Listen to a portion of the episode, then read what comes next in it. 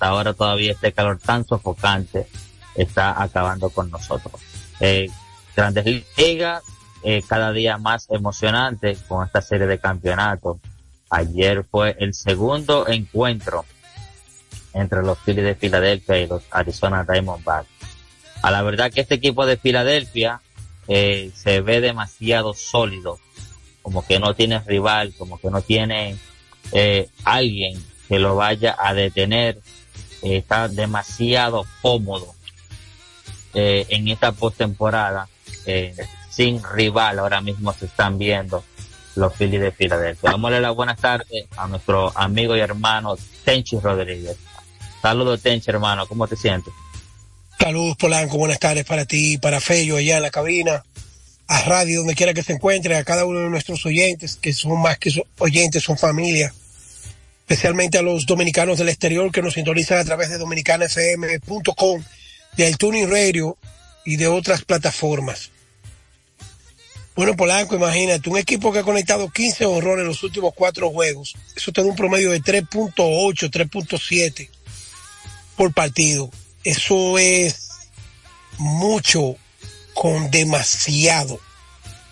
Mucho con demasiado. Eso no se había visto en la historia del béisbol a nivel de postemporada.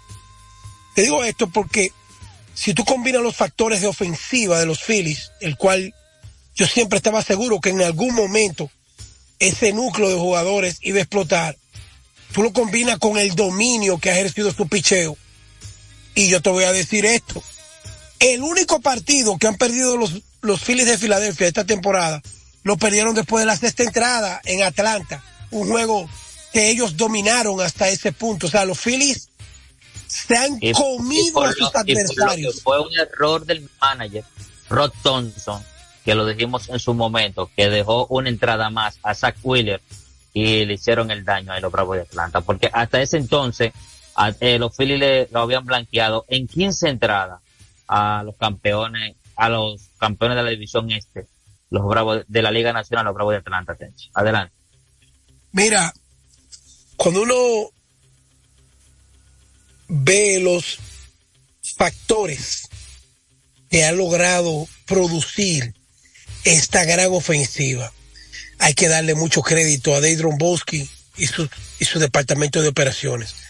Porque yo no estoy limitado en su cartera, pero cuando la recuperación de Tria Turner, que había tenido un inicio de temporada malísimo, Aronola, recuerdo que junto a Ángel Castillo era la única interrogante que tenía Ángel cuando hablábamos de los Phillies.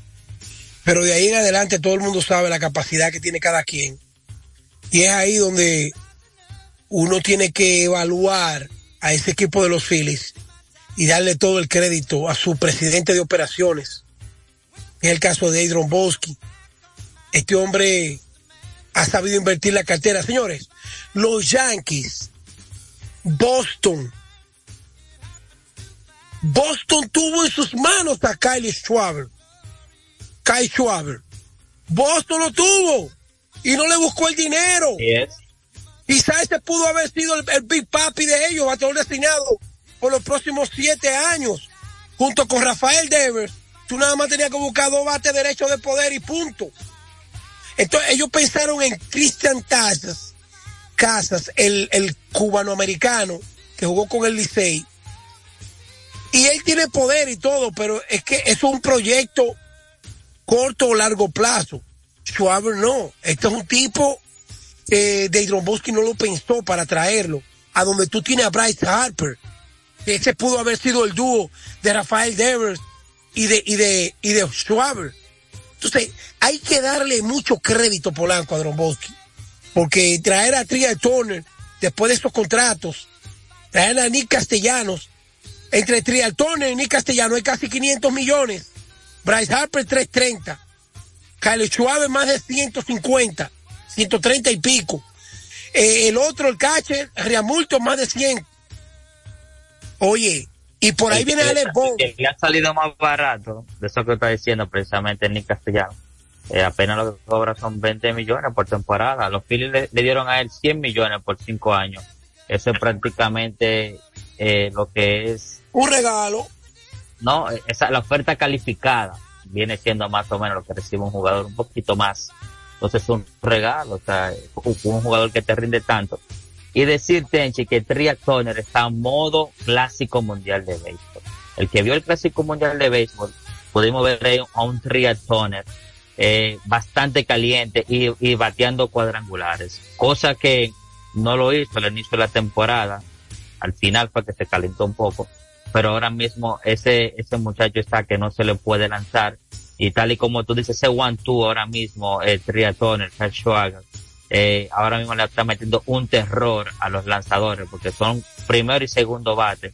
Entonces, a la verdad que los Phillies con esa maquinaria que tienen y con esos dos jugadores también yéndose para la calle, es un equipo bastante difícil ahora mismo de ganar. Ayer me escribieron algunos de los muchachos, incluyendo a Robin Sánchez, cariñosamente con Kun, de Pasey, está por allá por las Carolinas. No, que Arizona gana hoy. Y es que yo tengo, oye bien, yo tengo una manera de ver las cosas y compartirla en el análisis. Yo decía, después de los Phillies ganar los dos partidos de White Card convincentemente y ir a Atlanta a ganarle a Strader ese, el, el que tira durísimo, que poncha muchísimo, de ganarle al zurdito que también tira durísimo. Yo dije, ve acá, ¿y cuáles son los piches que le van a ganar a los Phillies polacos? Zach Gallen no lanzó tan mal, pero lo castigaron de inmediato en la misma primera entrada, dos honrones. El de ayer tampoco se fue en blanco. No, eh, y Kelly, tú, lo dijiste ayer, que esa era su prueba de fuego. Y no, yo te dije a ti, los Phillies los bien. Los Phillies se van a comer con yuca. Porque no ha lanzado a Filadelfia, sí, claro. Lo dijiste. Te lo dije, los Phillies. Ah, no, que ha lanzado bien. Oye, los Phillies no tienen que ver con piche. Tú le traes ahora mismo a Sandy Kofa o a Juan Marichal o a Pedro Martínez. Van a tener problemas. El balance de esa alineación, Schwaber, Turner, Harper, Bond, hermano, stop. Ni castellano séptimo bate ni castellano séptimo bate. Hermano, mire, esto, yo, oye, que mejor que se entreguen. Esa, esa copa no hay que ir, no hay que ir para allá, para, para el estado de Texas. Ese equipo, con, con, con, ese picheo y ese bullpen, y un dirigente que ya sabe lo que sería mundial el año pasado, Rob Thompson, no hay para nadie. Mira, Polanco, hoy, los vigilantes de Texas tienen la serie en sus manos. Y tú dirás, ¿por qué? Ponerla 3-0 ella tumbarle definitivamente la esperanza al campeón. Tumbada. Ellos tienen que, ellos no pueden tener piedad con Houston. Si Houston ganó hoy, aunque la serie esté 2-1, con dos juegos más en Texas, tú sabes lo que va a pasar, ¿verdad? Un nuevo aire. Claro, un nuevo aire. Y van a meter a Verlander en, en, ese, en esa serie allá. ¿Entendiste lo que te estoy diciendo? No, claro. Mira. con todo que si Houston se ve entre la espada y la pared, eh, ya al borde de la eliminación, también Verlander podría ah, venir a lanzar eh, por lo menos con un día menos. De los cuatro equipos, de los cuatro equipos, si hay uno que hay que tenerle miedo de que se recupere, y sea imparable son los astros de Houston. Oye, los astros vienen. Tú dices, bueno, Fran Belvander ha, ha, estado mal. Pero cuando viene a ver, ganan el juego de hoy. Traen un cuarto partido. Si lo pierden, van a traer a Verlander. Y tú no sabes cómo va a venir Valdés, porque como Valdés tiene problemas eh, que, que la azotea Tú dirás, bueno, que ellos le dieron allá. Con Framber tú no sabes lo que viene. Lo que sí te digo, que los vigilantes tienen la oportunidad de matar la serie hoy 3-0 en su casa con su público y van a tener dos oportunidades más de ganar un cuarto. Dos. Houston no, Houston ya de ahí en adelante, muerte súbita. Entonces, ¿qué va a pasar? Cuando los vigilantes si ganan hoy, van a ganar su octavo partido consecutivo. En la historia de la postemporada, solamente un equipo ha ganado ocho en línea, que fueron los Reales de Kansas City del 2014. Para, para que tú veas, del 2014 al 2023, son casi 10 años que ninguno de los grandes equipos que han ganado pueden ir a ganar ocho victorias consecutivas, Polanco. Una postemporada en sueño para los vigilantes. Eh, vemos también que hoy, como, tú dices, tienen toda la oportunidad para poner la serie jaque mate. Cuentan nuevamente con un lanzador que fueron a buscar en, la fecha límite de cambio, como Mark Scherzer. Sabemos la clase de lanzador que es, eh, y vemos, lo podemos decir que es un milagro que esté lanzando en esta postemporada y, van en su casa. Hoy la esperanza. Tienen, que salir es a dar el todo por el todo para poner esa serie 3-0, para ponerse luego a una victoria ya para pasar a su tercera serie mundial. Entonces, eh, Texas con, no puede, como dijiste, darle la oportunidad a que, te, a que Houston eh, tome otro aire, porque sabemos lo peligroso que es ese equipo. Ese equipo aún con todo y estar en las condiciones que está, tiene todas las herramientas para empatar esta serie y meterse en pelea. Polaco, mira, el que no ve los juegos y solamente mire estadísticas, fácilmente cae en un gancho con el que no perdona. Te voy a decir por qué. Si tú buscas las estadísticas de Mark Chaser, tú vas a encontrar un Mark Chaser que ha lanzado decente o bien en la postemporada. Manchester ha sido un coge palo. Desde que ellos ganaron la Serie Mundial en el 2019, los nacionales, Manchester de ahí en adelante, cuando los Dodgers lo adquirieron y cuando los Mets le dieron todo este dinero el año pasado para que le ganara este juego de White Card, uno de los dos a San Diego, ¿tú te recuerdas que Manchester no le dio oportunidad a los Mets? De una vez, temprano San Diego le hizo su casita y los Mets no pudieron recuperarse. ¿Tú estás oyendo lo que te estoy diciendo? Él, con tres semanas sin lanzar, ante un equipo de Houston con hambres de producir. Manchester, anoten lo que lo escucharon aquí. Va a tener problemas temprano con la ofensiva de los Astros de Houston. Va a tener problemas temprano porque Chester ya no es un lanzador de poder. Chester es un lanzador que se para en el montículo a lanzar si su staff viene como sueña Texas y como sueña él, él puede hacer daño a, a Houston. Pero después de tres semanas sin lanzar, con menos velocidad, a buscar exactitud en las esquinas, tratando de engañar con la, con recta, eh, anoten lo que se lo está diciendo Tenchi. Hoy es el día de Houston. Yo no sé si van a ganar, pero ellos van a maltratar a Mark Cristian Javier, el dominicano, es especialista, especialista en ganar el partido que hay que ganar. Su historia, bastante joven, así lo indica. Tiene el stuff de ponchar y sobre todo el sinker que me recuerda a Julián Tavares, me recuerda a José Rijo. Cuando ese sinker viene encendido, ahí es que tú ves en los juegos que lanza Cristian Javier entre Altuve, Jeremy Peña y Alex Bretman de 27 outs o de 5 o 6 entradas que tira Javier ellos te hacen al menos 8 o 9 outs. 5 por 3 son 15. Porque él pone a batear mucho a los bateadores de poder por el suelo. Oye ese análisis, algo que te estoy diciendo. ¿Tú? Lo, estoy escuchando entonces, entonces, Texas ha ganado porque Houston no ha podido prender con su ofensiva, dándole crédito a los dos mejores lanzadores que tiene Texas, que fue Ovaldi y que es Montgomery.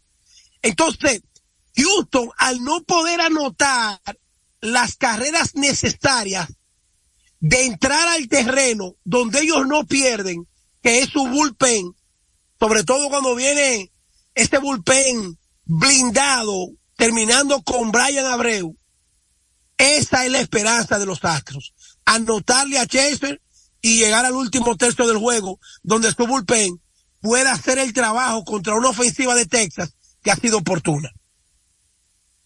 Sí, así es. Los Astros, el problema de ellos es que no han podido, han sido dominados por el lanzador abridor, los dos primeros lanzadores abridores de Texas. O sea, no es como en otras ocasiones que ellos toman el, el control del partido. Eh, vemos que Montgomery lanzó un partidazo, Nathan Ovaldi también. Mark Scherzer en sus últimos dos partidos de postemporada ha dejado mucho que desear. No ha llegado, no ha, ni siquiera llegado a la quinta entrada y en partidos importantes también. El, su último, jugando para los Dodgers de Los Ángeles en el 2021, no llegó a la quinta entrada, le hicieron dos carreras. La pasada postemporada con los Metros, en el 2022, un partido también importantísimo, eh, no llegó a la quinta entrada, cuatro y dos tercios, le hicieron siete carreras. Quiere decir que en los últimos dos partidos postemporada, en ocho, en ocho entradas, en nueve entradas completas, le han hecho nueve carreras limpias. O sea, no ha sido. Polaco, espérate, espérate, Polaco. vamos a hacer la tarea.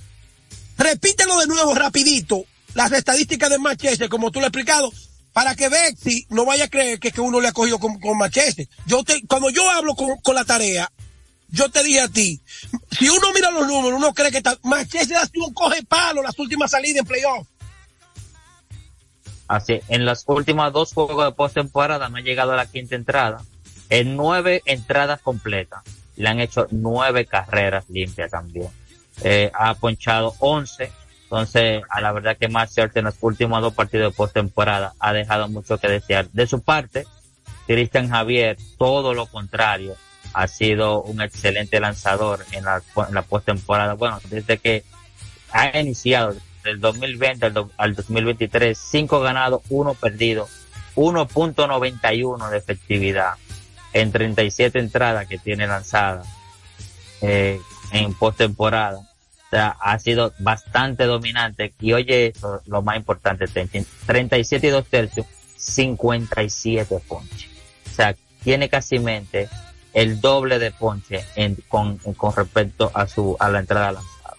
Hoy Houston, como tú dices, con la oportunidad de no ponerse jaque mate, perdiendo la, eh, ponerse en la serie 0-3 y con Cristian Javier, un, un, un, lanzador que lo ha hecho muy bien en postemporada y Houston se está apoyando de su lanzador para salir eh, para salir con la victoria esta noche. Adelante. Mira Polanco, yo quiero salirme un poco de los playoffs y entrar en un terreno en el que yo desde anoche he estado evaluando para dedicar dos minutos rápidos en el programa de que las señorías en la Liga Dominicana se obtienen de acuerdo al resultado de éxito que tú alcanzas. Moisés Alobo agarró el escogido, gerente general, ganó tres, cuatro anillos, pa, pa, pa. Bueno, pues Moisés, además de ser pelotero, estrella, como gerente general se catapultó. Todo el mundo sabe lo que Chilote llena. Por ahí anda Fernández Ravelo, que ganó cuatro coronas. Todo el mundo sabe lo que ha sido Félix Fermín. Gente que, Tony Peña, que tienen un peso, Diloné. Pero en el caso de, de los mayores éxitos, se lo lleva Winston Enriquillo Llenas Dávila, Chilote el Chilote ha ganado en todas las áreas que ha estado en la Liga Dominicana. Claro. Claro. Un abrazo para Chilote, allá de Santiago. Oye esto. Audo Vicente, a propósito de la rueda de prensa de los Tigres del Licey ayer.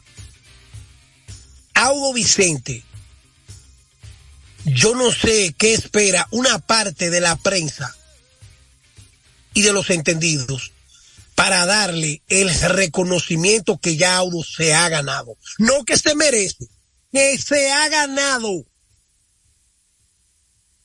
Dirigente y gerente. Y sobre todo, la política que aplica Audo Vicente en los equipos que ha estado.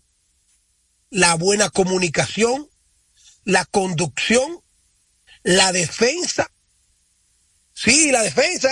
Fue Audo que descubrió lo que hizo Ángelo Valle.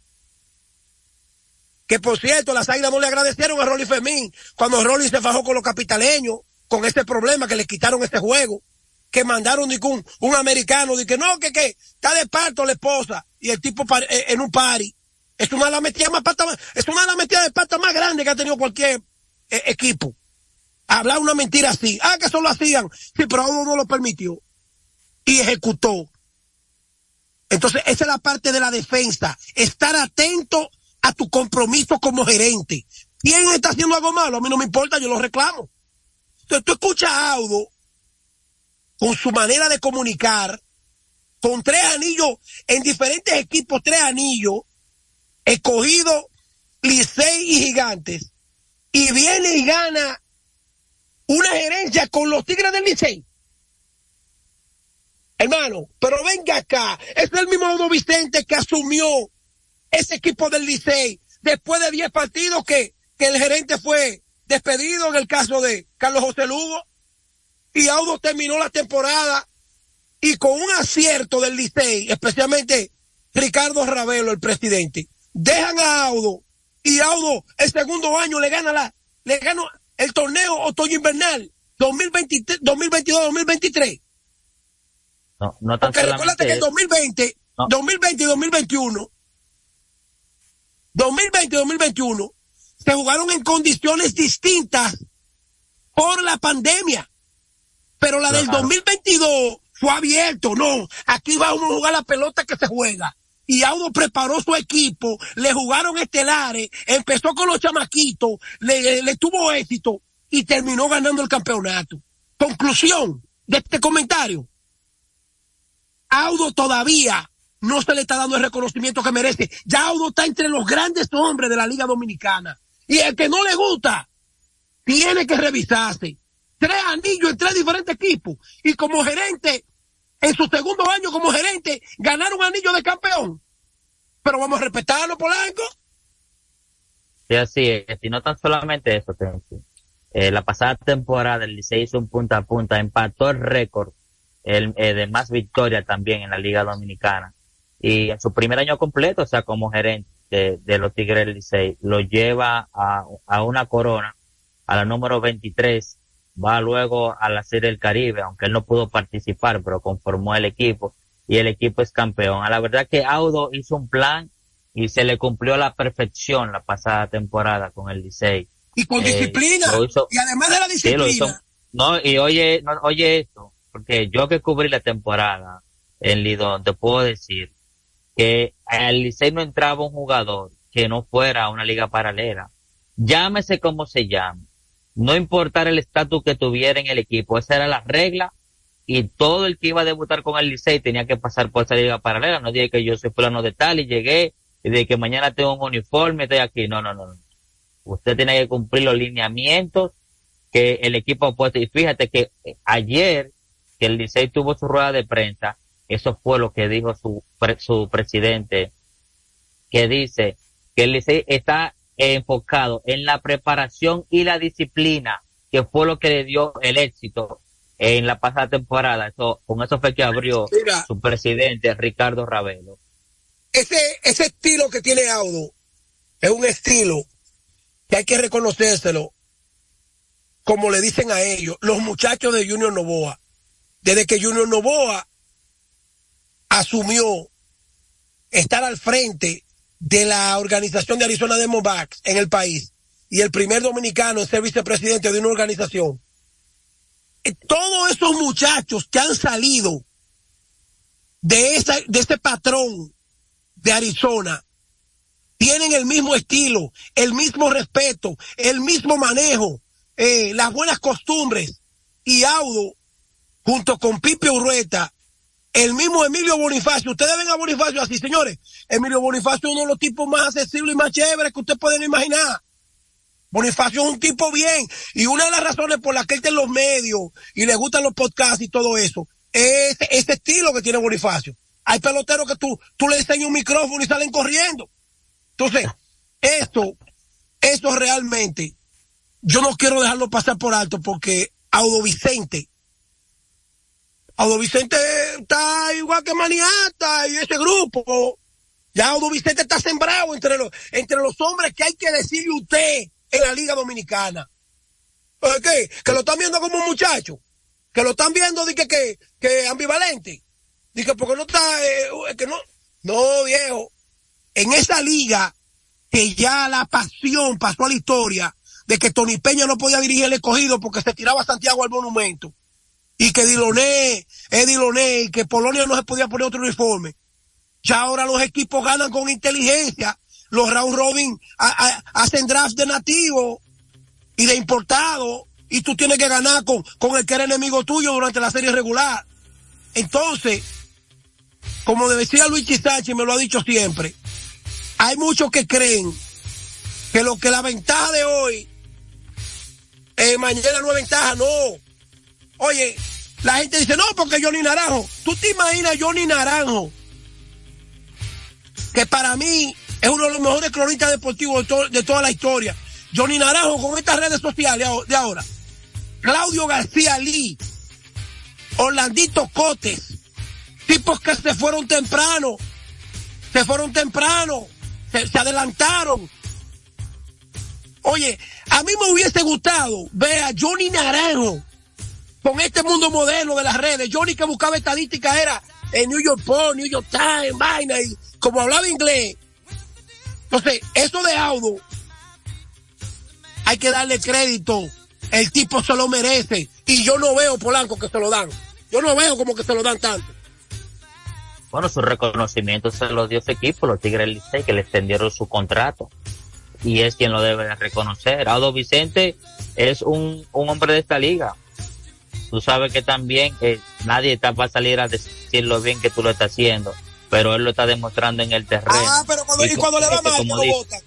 Pues, ajá, pero, pero, ven, pero ven acá, hermano. ¿Y qué, y qué deja mala crítica o, o, o decir que tú lo estás haciendo bien?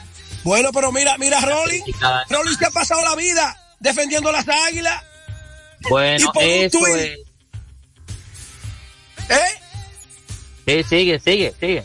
Oye, Rolling Fermín se ha pasado la vida defendiendo las águilas y se ha buscado enemigos y se han encontrado con baile y se dice de todo con vaina.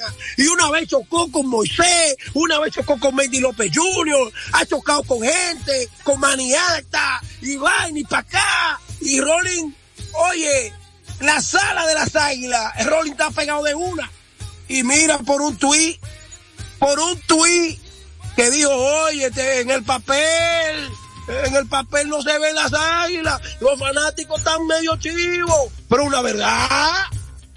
Es una verdad lo que ha dicho. ¿Cuántos estelares tienen las águilas ahí en el terreno? Dime, Jairo Muñoz. Dime, trae Carlos Pérez. Juan Lagares. Dime, di que Luis Valenzuela. Te sigo diciendo. Bueno, llegó, llegó eh, Francisco, pero Francisco lo han aqueroseado, lo, lo, mismo Guilucho, estos ejecutivos lo han aqueroseado a Francisco. El año pasado estaban contentos porque se quedó en Asia y este año lo están llorando. Es que esa directiva y esta gente que administra las águilas están en otro mundo. Esta gente está en otro mundo. Y Luis Sánchez, porque tiene un problema legal con ellos, que no, no se atreve a decir verdades, porque así como Luis de estadística, Luis sabe todos los trucos, porque Luis estaba, estaba ahí toda la vida, más que ellos. Esta gente aparecieron cuando empezaron los cuartos a producirlo, Juanchi Sánchez. Cuando Juanchi comenzó a producir cuarto ahí, y que ya se hablaba de 100 millones y de 200, apareció ese grupo.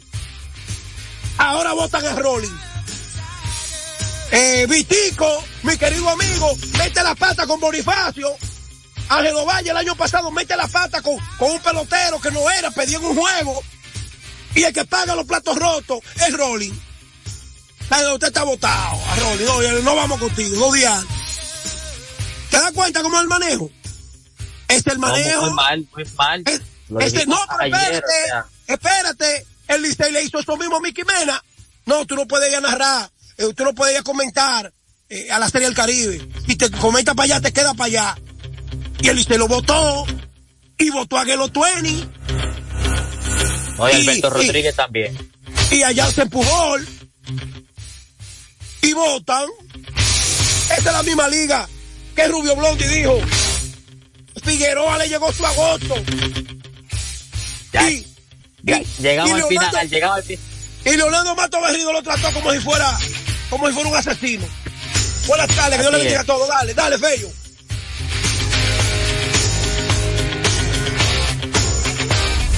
Dominicana FM, la emisora del país, presentó a Tenchi Rodríguez en los deportes. Levanta las manos a los que se sienten dominicanos. Ahora, ahora, ahora, ahora, ahora, ahora recibirás nuestra música. Patrimonio inmaterial de la humanidad.